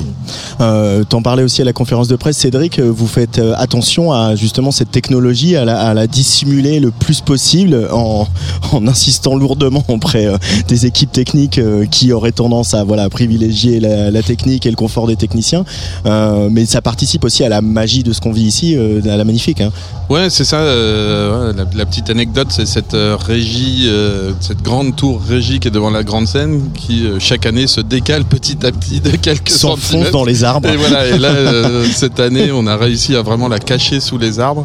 Donc euh, ouais, c'est une vraie réussite. Enfin, pour le coup, ça c'est une vraie fierté de de, proposer euh, les euh, les rencontres, enfin les conditions d'une la rencontre parfaite entre la musique, un environnement et le public qui est au milieu. Christian, comment, comment tu le vois évoluer votre métier de fa- faiseur de festival? Il se passe beaucoup de choses, on en a parlé, tu en as parlé dans Tsugi, il y a la question des cachets qui est un enjeu, il y a aussi la question de, de savoir comment on lit les attentes du public, Euh, c'est plus compliqué aujourd'hui qu'avant étrangement de savoir vraiment, euh, euh, on fait plus de paris et pour autant les festivals se portent bien, Là, la saison estivale s'annonce pas trop mal pour la plupart des événements, en tout cas les événements un peu installés. Euh, comment tu observes toi ces évolutions de ton métier? Bah, c'est quand même. Alors, les festivals européens ont fait des années historiques, là, pour l'instant. Pour l'instant, ouais. Ils ont cartonné, ils ont fait des scores incroyables. Les festivals français, c'est. euh, on va, voilà, ça, on est un peu, euh, c'est- un peu borderline. Euh, Il y en a qui vont tomber, il y en a qui tiennent. euh, c'est pas évident. Mm. Mais peut-être aussi que euh, sont pas, ils sont pas très lisibles nos festivals français dans leur, euh, dans leur ligne musicale, dans leur affirmation de programmation, ce que, ce qu'ont plus peut-être certains festivals européens. Le Hellfest est très lisible dans sa ligne euh, de programmation, voilà, parce que c'est du métal, on, sait ce que c'est. Maintenant, aujourd'hui, les, choses vont très très vite. Euh, même par exemple, à un moment où on dit le hip-hop, ça marche fort. Ben, en France, oui, ça marche fort, mais il se trouve qu'en Europe, les festivals qui sont en train de décliner un peu, c'est les festivals euh, hip-hop. Donc, comme, parce que bon, ils ont monté les cachets aussi de façon complètement euh, irrationnelle. Les artistes de hip-hop, ils demandent euh, des sommes, euh, plutôt les artistes étrangers que, que français, ils demandent des, des sommes qui sont complè- complètement dingues en fait, hein, qui se justifient en rien hein, Ouais. d'augmentation. Et puis euh, aussi avec des shows qui sont des fois. Bah, on va critiquer un peu notre ami Réma hier soir, tu vois, où euh, en fait c'est un artiste qui vient euh, des musiques urbaines et qui euh, ne prend pas le temps de préparer son show, qui vient sur une scène devant à peu près 10 000 personnes et qui propose quelque chose qui est, qui, est, qui, est, pas, qui est pas bien, qui est pas bien travaillé. Et dans dans le dans le dans le dans l'urbain et dans le rap, ils ont ce truc-là de, de faire les choses très très vite. Alors c'est bien, mais en même temps, euh, ben, ça sert pas non plus la fidélité qu'un public peut avoir vers un, événement et un festival. Et la dernière chose compliquée pour les programmateurs, bah, c'est euh, aujourd'hui l'algorithme, parce qu'aujourd'hui, euh, être programmateur, tu crées un algorithme sur Spotify, et je pense que tu peux, n'importe qui peut faire une ligne de programmation pour un festival. Après, il faut connaître les agents, il faut savoir acheter les groupes et puis les négocier et les faire venir. Mais aller chercher la ligne idéale de groupe que le public veut, aujourd'hui, avec les systèmes de statistiques, euh, de, de vente, de stream, etc., tu arrives à faire à peu près quelque chose. On, on arrive à prédire euh, que ça, ça va vendre du billet. Si, euh, Ouais, bah oui, ouais. oui, oui, ils sont tous maintenant, c'est comme ça, et, euh, et même pour les pour les, les remises de prix euh, de n'importe quelle cérémonie, on sait qui va gagner et qui, et même pour des émissions euh, fameuses sur Netflix, euh, on sait qui va être le lauréat à la fin. Donc euh, aujourd'hui, c'est écrit et scénarisé, donc euh, voilà. Mais est-ce que, euh, enfin, il y a l'aspect back-office du métier dont tu viens de parler, il faut savoir acheter, négocier, connaître les, avoir les relations, euh, instaurer une relation de confiance. Mais il y a aussi, le programmateur, c'est aussi humer l'air du temps, Mmh. euh, sentir des choses, faire des paris. Et ça, euh, aucune intelligence artificielle ou aucun algorithme ne peut le faire. Non, c'est adapter euh, ta ligne de, de- de conduite artistique à- au lieu que tu as. Et, et nous, on passe beaucoup de temps à, à choper le lieu. Mm. Moi, j'ai toujours aimé euh, trouver des lieux avant de trouver les artistes. On a toujours passé beaucoup de temps. Quand on est arrivé sur le parc de Champagne, on a passé beaucoup de temps à trouver ce lieu. Le, le- le feu euh, Electricity, sur, ouais. le, sur le parvis était super, mais euh, euh, on enfin, moi, moi, je m'y sentais pas hyper bien. Je pense que Cédric non plus. On, on s'était pas no- Donc on a passé vachement de temps à, trouver euh, la formule idéale ici et après on a amené les groupes dedans. Donc c'est- plutôt ça moi qui me, fascine et qui m'intéresse dans mon travail. Vas-y. Ouais, euh, on- justement, c'est c'est marrant parce qu'on a eu une discussion tout à l'heure avec, avec Christian où on parlait d'Earth Gang. Et Earth Gang, on, on avait essayé de les faire en 2018. Ils avaient confirmé puis finalement annulé euh, la date. Et euh, en 2018, on les avait placés sur la grande scène. Et je, je disais à Christian tout à l'heure, mais en fait, heureusement qu'ils sont pas venus parce que en 2022, il y a- en 2023, ils sont revenus et on les a mis sur le club Trotter. Et le format était idéal. Ça a créé une, une alchimie, un feu dans le dans le public qui était incroyable. Je voudrais qu'on termine aussi par évoquer retourner à la Royal Garden, qui est voilà notre scène un peu chouchou. Euh, Aujourd'hui, vous laissez la carte blanche à, à Panafrica, euh, donc euh, un, média important euh, pour euh, la, musique euh, en Afrique. Il y a euh, notamment Derek, euh, fondateur de Niégué Niégué, qui est qui est ici. Euh, L'Afrique et les musiciens africains ont toujours eu une place importante à la, Magnifique Society. Euh, Est-ce que comment il est, venu ce partenariat et cette association avec euh, Niégué Niégué et Panafrica? Bah, c'est vraiment de la curiosité. Nous, on, on fonctionne euh, toujours un peu à la rencontre avec Christian, à l'opportunité. On aime se balader, rencontrer des gens, discuter. Christian parle beaucoup trop, plus que moi. Et euh, du coup, euh, avec euh, avec l'Afrique et, et Derek, je crois que c'était pendant le Covid. C'était juste avant le Covid. Ouais. On a commencé à se rencontrer en disant bah tiens, nous ça nous intéresse. Il y a des artistes et il y avait avec le Niégué Niégué, c'était le lien aussi avec la végétation autour, la, la façon dont il construit son festival euh, par rapport au lieu. Ouais. Euh, Là, on est un petit peu cousins. Donc euh, voilà, la connexion elle s'est faite comme ça, la rencontre. Euh, mais il devait y avoir Cabochet qui euh, malheureusement a pas pu a pas pu venir. Euh, mais là, en tout cas, on, euh, moi, je pense que je vais finir la soirée là-bas hein, pour pour aller danser Ouais, avec. ils nous ont euh, réservé euh, une- des belles surprises. Des belles surprises. Euh, et justement, bah, je parlais d'Afrique. On, on va retrouver Lova Lova que j'ai euh, euh, interviewé hier. Écouter un, un extrait de, de son EP qui s'appelle Mambou.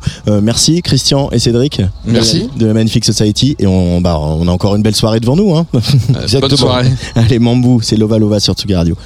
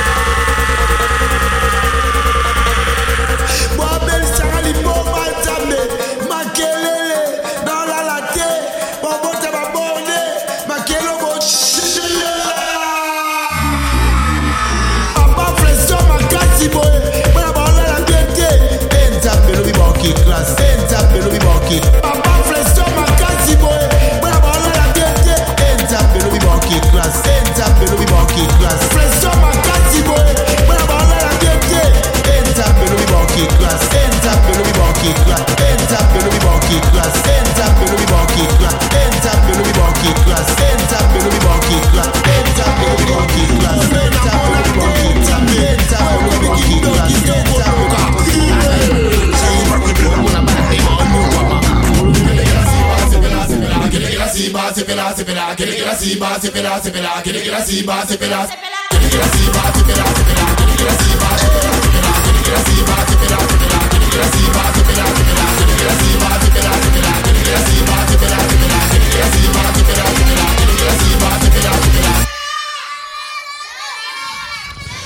faisait déjà bien chaud hier, un peu avant 17h, quand Lova Lova et son gang de guerriers afro-punk sont montés sur la scène Central Park de la Magnifique Society. Une batterie, deux bassistes et au chant Wilfried Louzélé en débardeur noir, kilt écossais rouge vermillon. Parcours cabossé pour ce jeune homme de Kinshasa qui apprend à 10 ans que ses parents sont en fait ses grands-parents et que personne n'a jugé bon de lui parler de la mort de son père et de sa mère.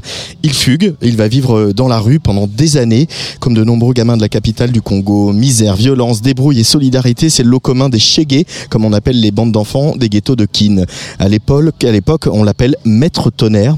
Il valait mieux être son pote, j'aime mieux vous dire ça. Mais il va tomber sur la société des ambianceurs et des personnes élégantes, la SAP, popularisée par Maître Gims. Ce goût pour la mode, la performance, le reconnecte à la société, lui faire trouver la musique qu'il pratiquait gamin et fait naître sa vocation d'artiste. Lova Lova a sorti son deuxième EP en décembre dernier. Il s'appelle Bokonzi, et un EP où résonne le tumulte des rues de Kinshasa, des sons captés par le rémois Benjamin Lebeau, moitié de The Shoes, qui a accompagné Wilfried sur tout le processus de création de cette EP. Lova Lova à la Magnifique Society, pardon, en direct de Reims. J'avais un espace d'art à Kinshasa qui existe toujours, mais en mode virtuel, avec Lucille de Witt, qui est une artiste française, la mère de mon fils Denis. Et euh, dans cet autre espace d'art, on commençait à voir des ambassadeurs venir et tout, et des gens un peu du quartier qui se considèrent comme des gens sérieux commençaient à vouloir me prendre avec eux. Alors que moi, je suis de la rue. Et du coup, ben, je les voyais pointer du doigt les gens comme moi. C'est ça qui a fait que je les approche pas vraiment. Donc du coup, c'est comme dans la chanson euh, Banamabe, où je parle des mauvais garçons, où je me mets à la place de ces gens qui pointent du doigt les gens comme moi. Et du coup, ils, me, traitent et ils nous traitent de, de mauvais garçons, alors que c'est eux qui deviennent des politiciens, que c'est eux qui sont dans la politique, dans le truc, truc, truc, truc. Et c'est eux qui regardent pas les réalités en face pour voir que c'est c'est c'est à cause d'eux que ces enfants se retrouvent dans la rue, quoi. Ou bien que ben, ils passent en voiture et ils regardent pas, quoi. Donc du coup, c'est tout ça. Il y a, y a- y a- vraiment, c'est que la musique qui, qui est comme un haut-parleur de ma cité, de la vie que j'ai vécue.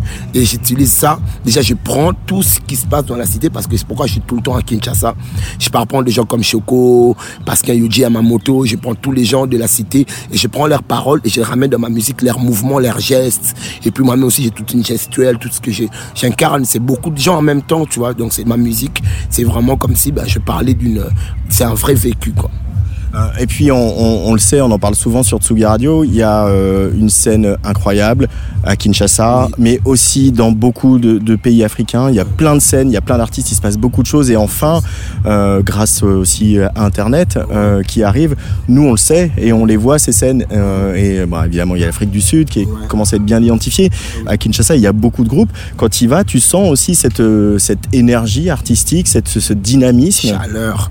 Mais c'est vrai que le problème, c'est qu'il n'y a pas d'industrie musicale. C'est que chacun attend, chacun attend l'Euro- l'Européen qui viendra lui filmer, lui prendre pour lui faire sortir. Après moi, avec mon album Bokonzi, j'ai pu faire sortir un groupe de jeunes qui ont joué dans mon disque qui s'appelle euh, Kingongolo Kinyata. Ils, m'ont- ils, ont, ils ont fait les petits sons, des petits bruits dans mon disque. Ils étaient à Rennes aussi hein, l'hiver dernier au Transmusical. Cool. Ben, c'est grâce à, grâce à mon disque qu'ils ont eu un tourneur et tout. Ben, moi, ça me fait plaisir. C'est vrai que c'est un truc où dans la musique, il y a trop de jalousie, il y a trop d'ego. Et moi, je suis content de les sortir. Ces groupes-là, au lieu qu'on attende l'Européen qui viendra les faire sortir. Cette fois-ci, c'était l'album de Wilfried, tu vois. C'est c'est un honneur. Mais c'est vrai qu'il y a beaucoup de groupes comme ça beaucoup d'énergie, beaucoup de musique, beaucoup de son et beaucoup de performeurs et beaucoup de gars qui créent des costumes. Il y a toute une énergie, mais il n'y a pas d'industrie, il n'y a pas le gouvernement qui suit, il n'y a pas les, il y a pas les, il y a pas les structures pour accompagner. C'est juste ça qui manque. Et, et ça, c'est quelque chose. On sait par exemple que d'autres euh, musiciens plus anciens comme Oumou Sangaré, comme euh, Youssou N'Dour, euh, ont fait ça aussi, c'est-à-dire qu'ils ont leur célébrité, leur, euh, leur succès international, ils l'ont ramené au pays pour monter des structures, monter des écoles, accompagner les, les- jeunes artistes, euh, etc. Euh, dans un monde idéal où toi tu aurais aussi un gros succès international, est-ce que c'est quelque chose que tu te verrais faire, aller euh, accompagner euh, de jeunes artistes à Kinshasa? Mais déjà, moi, j'ai fait un album avec des enfants des rues qui est intitulé Le monde dans la poche, mais en lingala, Mokili na poche, qui est sorti en vinyle à- l'année passée à Berlin. C'est un album financé par l'ambassade de Suisse à Kinshasa parce que j'avais, j'ai travaillé dans un projet social qui s'appelle OE Project. Je donnais des cours de dessin. J'ai rencontré un petit qui dessinait trop bien, Bernard. Et il chantait trop bien aussi. Je l'ai mis dans mon premier disque. Et après, ben, il commençait à rentrer à l'Institut français où on les chassait, tu vois, parce qu'à Kin, on n'a pas beaucoup de scènes. C'est l'Institut français et Wallonie-Bruxelles. Et du coup, les petits commençaient à rentrer. Et l'ambassadrice, je l'ai vu trop content. Je rentrais à la halle et tout. Et l'ancienne ambassadrice nous a financé un disque qu'avec des enfants des Russes. Super album, moi j'adore. Faut aller l'écouter. Mokili Napoche. Et du coup, ben, moi, je suis déjà dans ça. Je suis déjà dans ce partage. Et le jour où j'en aurai plus, ben, je continuerai à partager. Et quitte aussi à ceux qui prennent cette chance de passer par ce partage, eux aussi à partager aux autres, quoi. Pour- que ça, ça se perpétue, cette énergie de partage. Parce que les anciens, ils n'avaient pas ça. Euh, dans le partage aussi, tu, euh, pour rester sur la thématique du partage, disons, euh, tu chantes en, en lingala, en kikongo et en chiluba, euh, aussi un peu en français, où il y a quelques mots d'anglais, etc. Aussi faire exister toutes les langues du Congo. Euh, pourquoi c'est important? C'est important parce que déjà la capitale, tout le monde parle le lingala et qu'on oublie nos langues traditionnelles. Et c'est que les vieux qui gardent ça. Et les vieux, il n'y en a pas beaucoup, il en reste un peu, un peu, un peu. Et du coup, moi, j'ai fait, j'ai une banque de données où je filme plein de vieilles dames, plein, plein de vieux de mon quartier. Et je prends des paroles des chansons là-bas et je garde ça pour l'air arrière-petit-fils et petit-fils. Et j'ai déjà exposé celle de ma grand-mère à Berlin en 2019 pour le projet Yambi. Donc voilà, moi, c'est ouais, un truc euh, qui me tient à cœur. Et aussi, il y a une texture sonore dans les langues traditionnelles que j'adore. Pour moi, c'est déjà, c'est l'originalité. Je peux pas faire mieux, quoi. Je peux pas faire du reggae en étant congolais. Et du coup, c'est ma musique traditionnelle que je mélange à toutes les musiques européennes, toutes les musiques qui, qui me passent par la tête.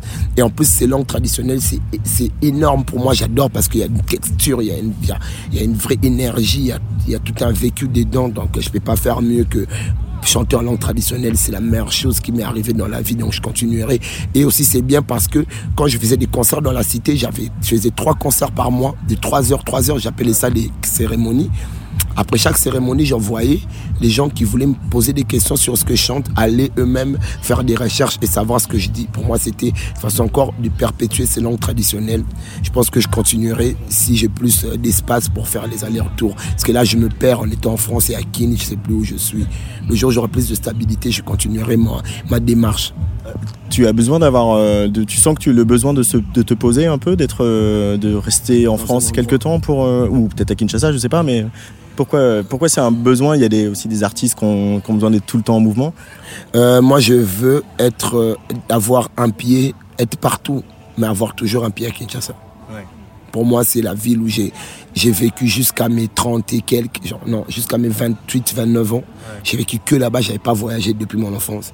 Donc, du coup, c'est ma ville, c'est chez moi, je me ressource. Quand j'arrive là-bas, je me sens rajeunir de 5 ans de moins. Je, je, je, je sais pas, mais il y a un truc, euh, et puis je vais je vais, je vais beaucoup voir euh, les tombeaux de mes parents. Moi, c'est un, un moment exceptionnel où je sens un dégagement des, des trucs négatifs, où je prends des choses positives, où je parle pas, je dis rien, mais je vais faire des travaux et après je regarde. Souvent aussi, il y a des larmes qui tombent de mes yeux parce que moi aussi, ça fait, ça fait longtemps que je suis un peu dans cet esprit de dégager des larmes de mon corps. C'est aussi une manière pour moi de me sentir bien. Donc, du coup, c'est, suis pas vraiment tout le temps le Mutuangozi, le maître tonnerre, cette personne assez, assez subliminale qu'on voit sur scène, ou bien, je sais pas si c'est le mot, ça convient, mais cette personne assez forte. Non, j'ai plusieurs, j'ai cette fragilité dans la force que, que j'aime bien. Donc, du coup, à Kinshasa, je peux le faire. Euh, tu as emmené euh, un Français à Kinshasa, et non seulement un Français, mais un Rémois. Il est de Reims, Benjamin Lebeau, qui euh, formait le, le groupe de Shoes avec Guillaume Brière. Euh,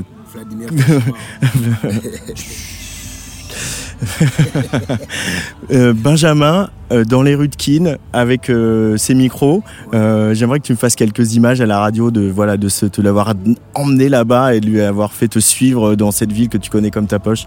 Ah ouais, c'était un truc de dingue. J'avais comme, il n'était pas seul, il y avait Léo et Saem, les gens de, de FGO Barbara qui m'accompagnent. C'était un truc de dingue, je peux même pas t'expliquer. C'était, c'était, euh, c'était déjà ramener des gens que j'aime, qui aiment ma musique, qui, me suivent dans mon univers. C'était un gros partage.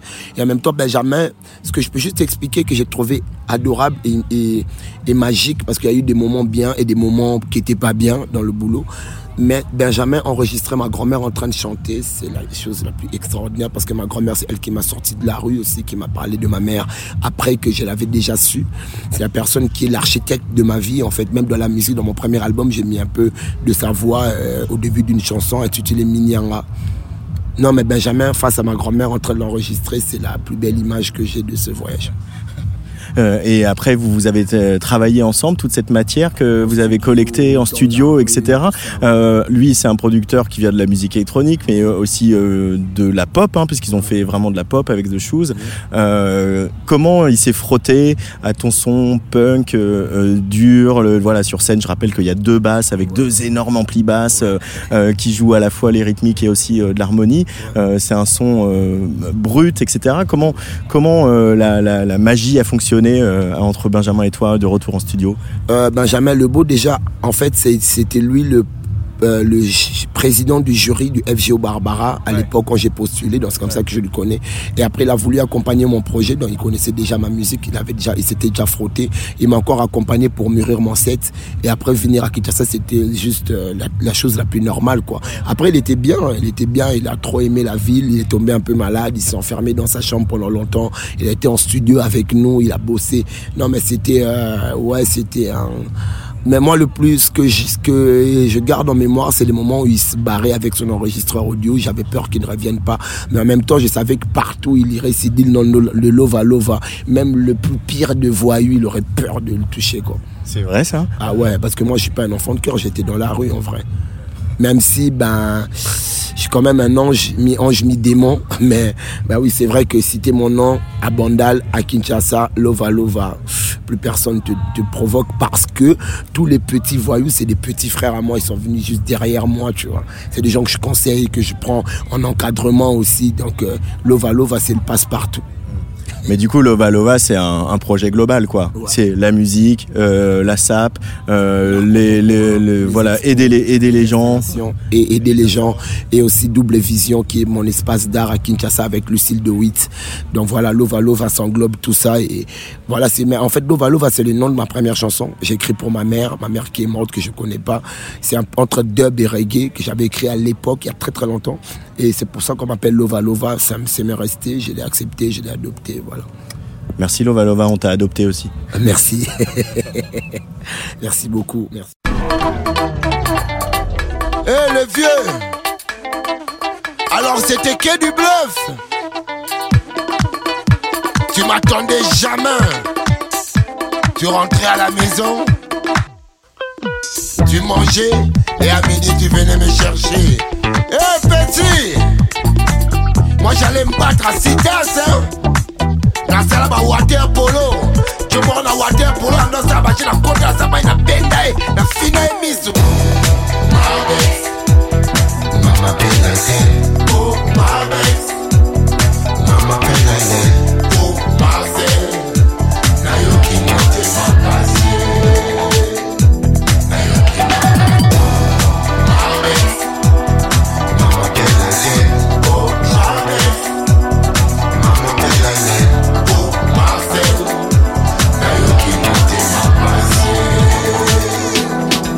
grosse tête.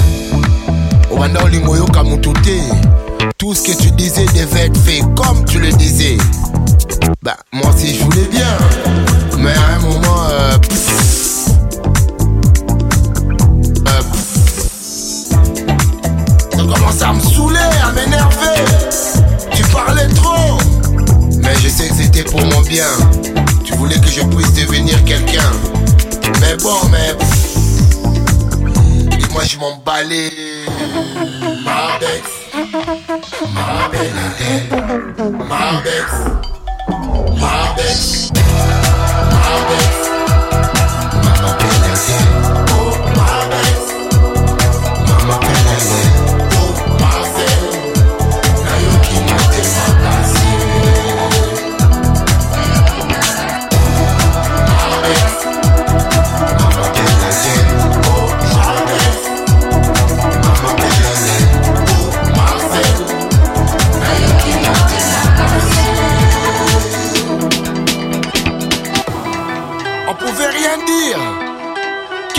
Dictature tu avais, non, les vieux. Mais,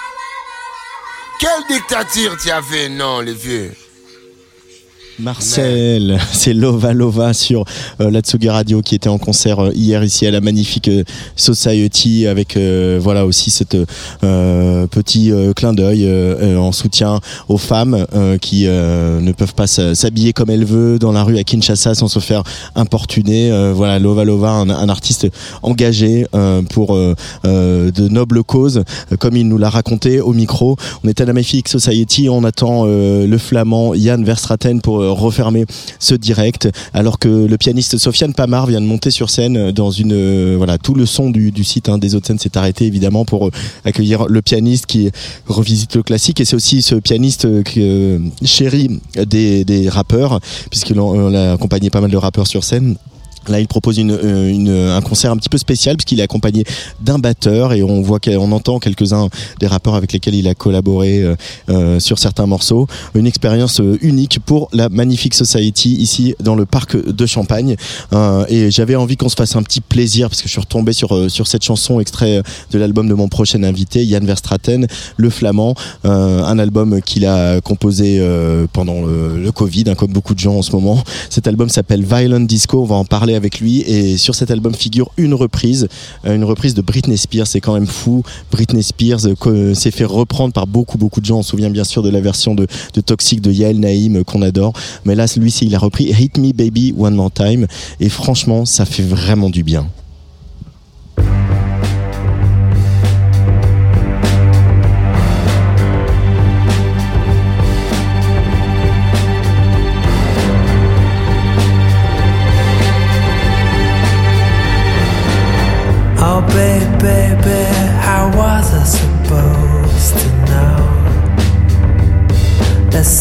Wasn't right here? Oh, pretty baby, I shouldn't have let you go.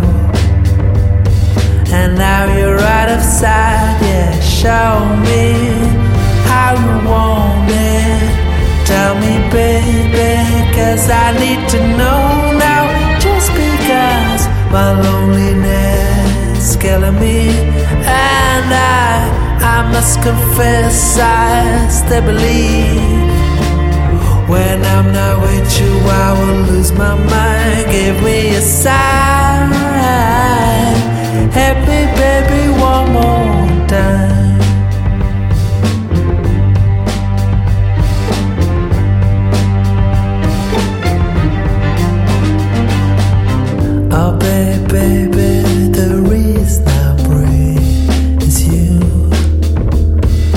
Boy, you got me blinded.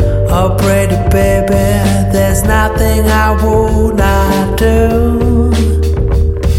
It's not the way I planned it. Show me how you want it.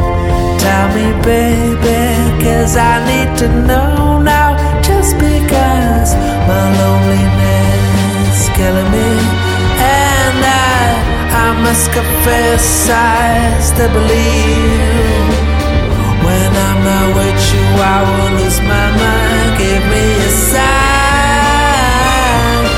Help me, baby, one more time.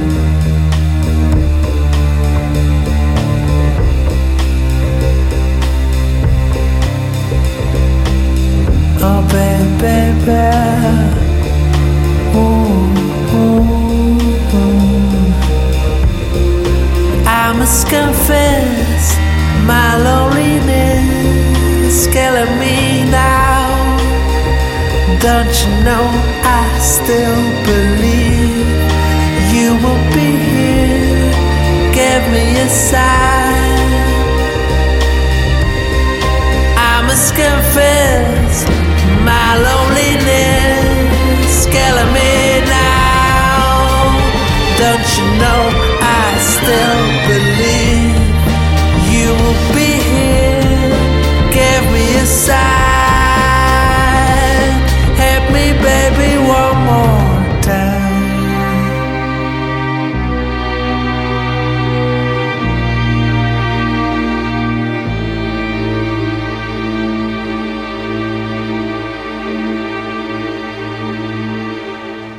Yann Verstraten sur le player de la Tsugi Radio avec cette reprise de Hit Me Baby de Britney Spears.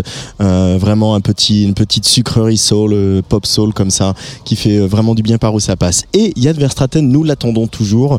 Donc je vous propose qu'on continue à explorer cet album Violent Disco qu'il avait présenté au mois de décembre au public français au, Transmusical.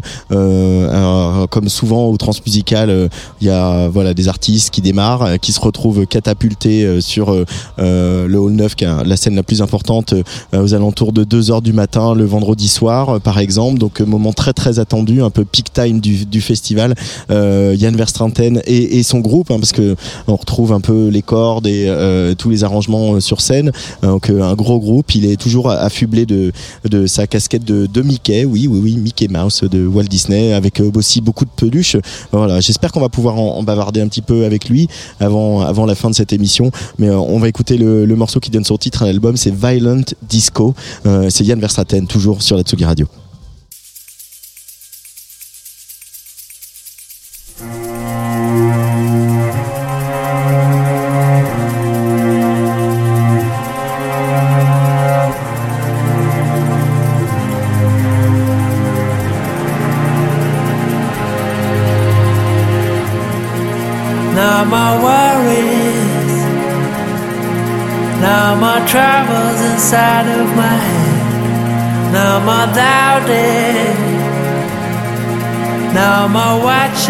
Picture at night, no more crying,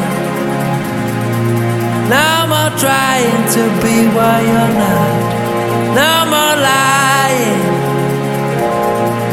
No more dying, be chained to your bed. Violent disco. Make my troubled mind go, oh yeah. Violent disco. Make my worried mind go. Violent disco, baby.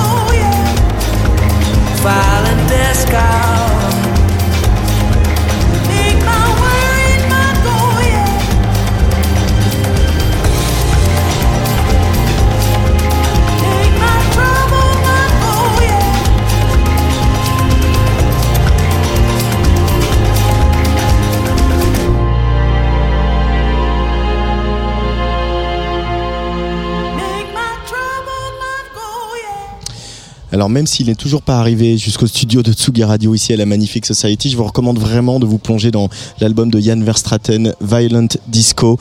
Euh, voilà, la, pop euh, ouvragée, sophistiquée, en même temps chaleureuse et généreuse avec euh, voilà ses influences soul, cette petite voix de tête là sur la fin euh, qui euh, voilà doit bien en- envoyer en concert. On n'a pas vu le concert ici à Reims puisque nous on était en direct avec vous, en direct sur Tsugi Radio. Euh, on arrive au terme de cette émission. Peut-être Yann Verstraten va-t-il arriver avant que avant qu'on rende l'antenne. Évidemment, je voulais remercier Hugo Cardona à la réalisation de cette émission. La semaine prochaine, on a encore une grosse semaine sur Tsugi Radio. Dès demain, je vous retrouve avec les copains pour Serge l'émission avec Didier Varro Patrice Bardot. Et alors que arrive près de moi Yann Verstraten avec euh, son masque de Mickey. Please. voilà, fournez un casque, euh, un petit micro et oh. il y a ah, ça va être alors évidemment, vu que donc je vais faire des images à la radio, euh, Yann a son, son chapeau de Mickey et c'est un peu compliqué de chausser un casque. Euh, hello Yann. Hey, welcome. Thank you. we had the time to listen to two tracks from your album. Okay, cool. because you were a little late. Oh, sorry, Um, no, sorry. that's okay. That's that's okay. That's not on you. Uh, we've we've just listened to. Um, Violent Disco, but before, uh, hit me, hit me, baby. Okay. Yeah.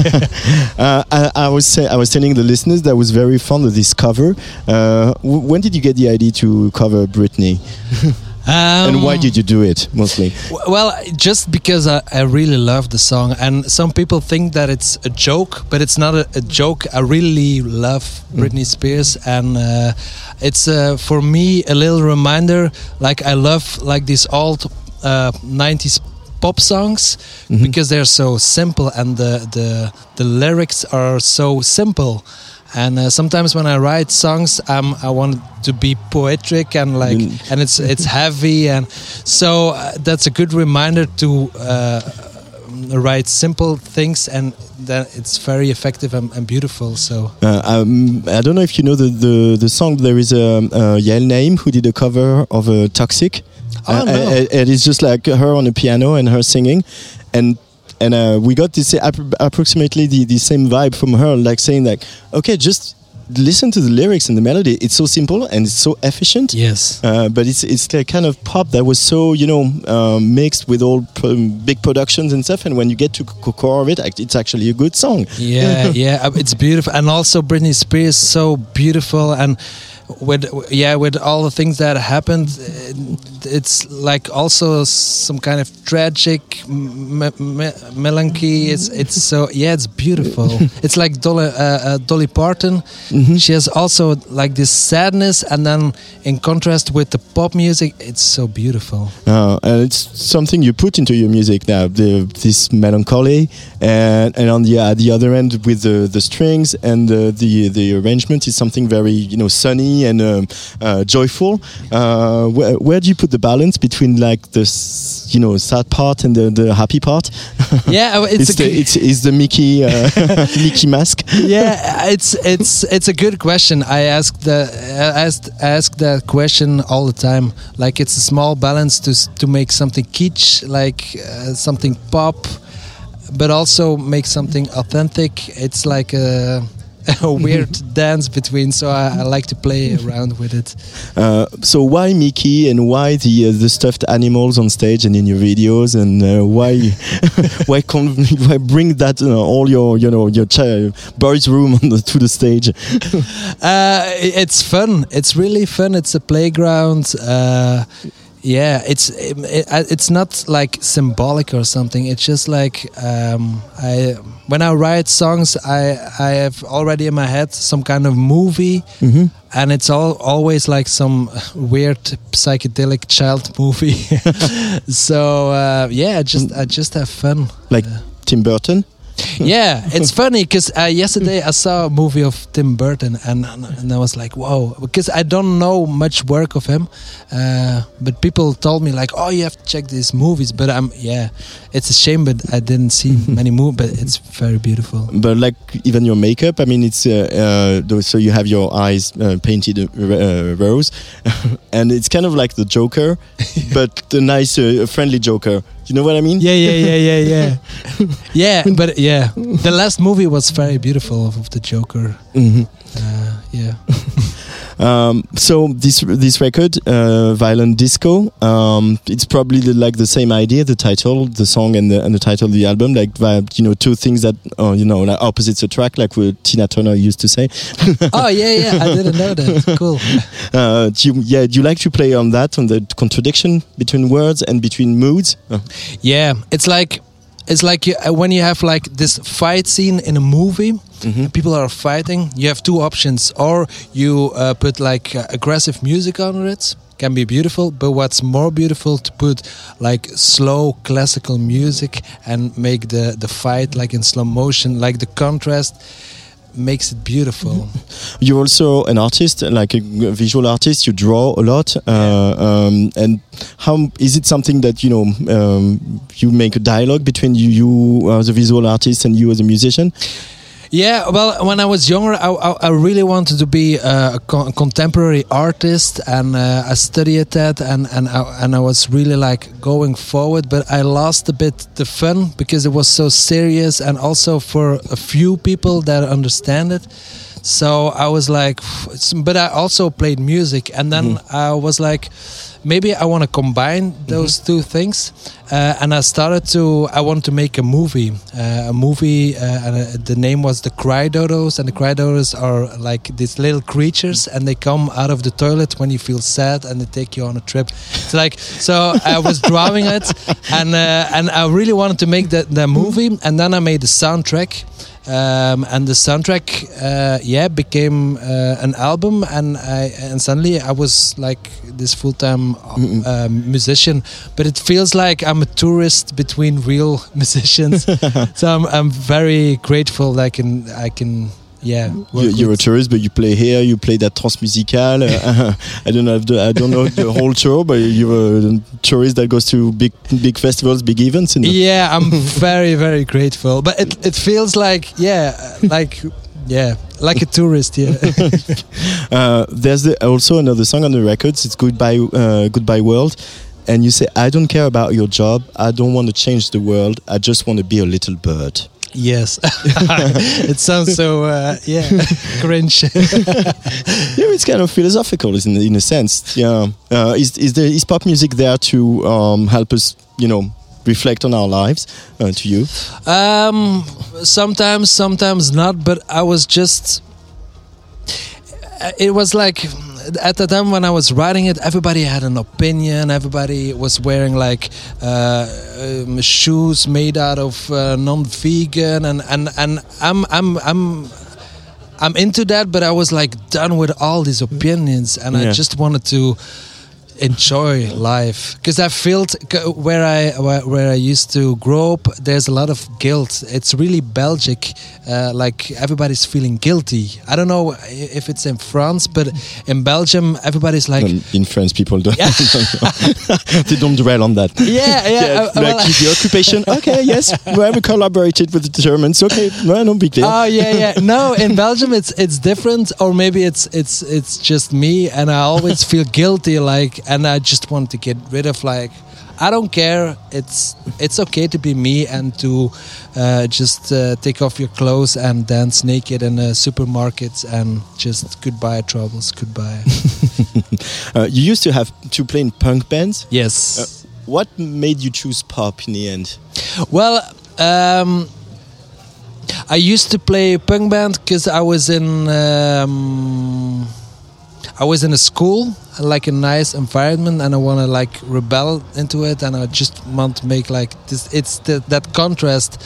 And then when I got older, I was living in a gray city, and I wanted to give it some color. So I was like, oh, I want to play nice music, and I had like um, uh, old bossa nova record, and I was like, oh, with strings and stuff. But I, I, I can't read notes, so I was like, it was exotic for me. So for me, the music that that I do now is is like the punk I did when I was younger. It because it's exotic. it's not music I listen to. I, I most of the time I listen to hip hop or uh, or punk music. Um, but for our first record, uh, it's very produced. You had the chance to record in the studio with musicians and stuff. Uh, uh, usually, you know, music that comes out today is like you know one one guy in his bedroom, uh, you know, producing on his laptop. You were you're kind of lucky on that on that aspect.